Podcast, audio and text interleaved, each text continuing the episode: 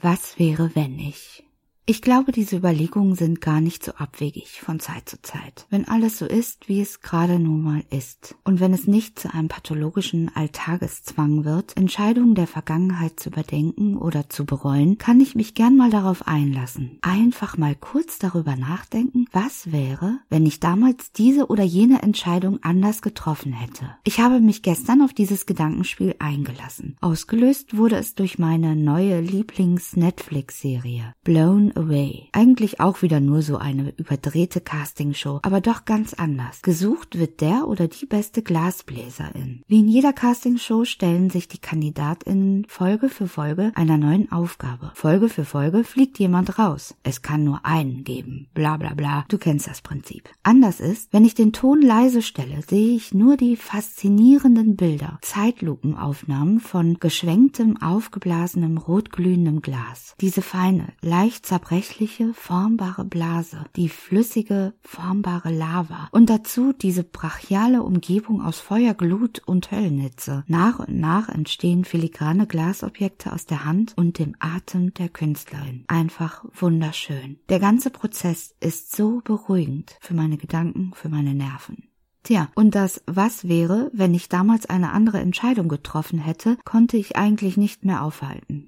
Mit Anfang 20 habe ich mich auf einer Internetplattform rumgetrieben, die hieß Was los? Ich hatte da einen richtigen Freundeskreis. Wir haben uns gegenseitig in ganz Deutschland besucht, wir haben uns verliebt, getrennt, gestritten, diskutiert, philosophiert. Es gab dort viele Menschen, die sich mit mir gleiche Interessen geteilt haben. Da habe ich auch einen Mann kennengelernt, der Glasbläser in Spanien war. Wir haben oft miteinander geschrieben und irgendwann, bei mir war alles im Umbruch, ich war arbeitslos auf der Suche nach neuen Perspektiven und Aufgaben, haben, da sagte er, mach doch eine Ausbildung bei mir als Glasbläserin. Ich brauche hier dringend Hilfe. Er habe eine kleine Werkstatt in der Nähe einer Touristenmeile und er verkaufe da selbstgemachtes aus Glas. Ich war begeistert von der Idee. Ich hatte kurz vorher das Buch Die Glasbläserin gelesen. Ich weiß das noch. Und meine Begeisterung ließ mich handeln. Ich packte alles zusammen. Ich sehe noch die Bananenkisten in meiner Wohnung neben dem leeren Wohnzimmerregal gestapelt. Es war alles verstaut. Ich hatte einen Lagerraum gemietet und wartete nur auf Monatsanfang, damit ich mir ein Flugticket kaufen konnte. Aber dann hatte ich da so ein Bauchgefühl. Ich konnte es mir nicht erklären, aber ich wusste plötzlich, dass ich nicht gehen konnte. Ich kann es bis heute nicht erklären, was mich letztendlich davon abgehalten hatte.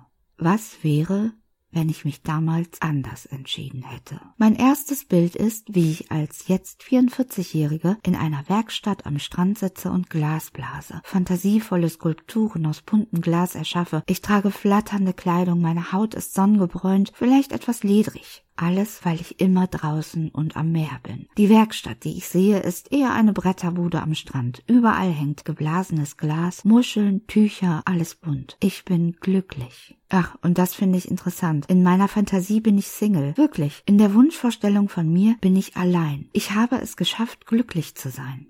Die zweite Vorstellung, die eigentlich unmittelbar folgte, ist das genaue Gegenteil. Ich, total gescheitert, obdachlos, irgendwo mitten in der Stadt in Spanien, einsam und auf vielen oder allen Ebenen ruiniert. Ich glaube, die Wahrheit läge irgendwo dazwischen. Es ist schön zu träumen, wie genial mein Leben hätte verlaufen können. Es ist hilfreich, direkt im Anschluss das Horrorspiel durchzudenken, um meine Entscheidung nicht für immer zu bereuen. Aber ja, die Wahrheit läge irgendwo dazwischen. Genau wie bei jeder anderen Entscheidung, die ich hätte anders treffen können. So ist das nun mal.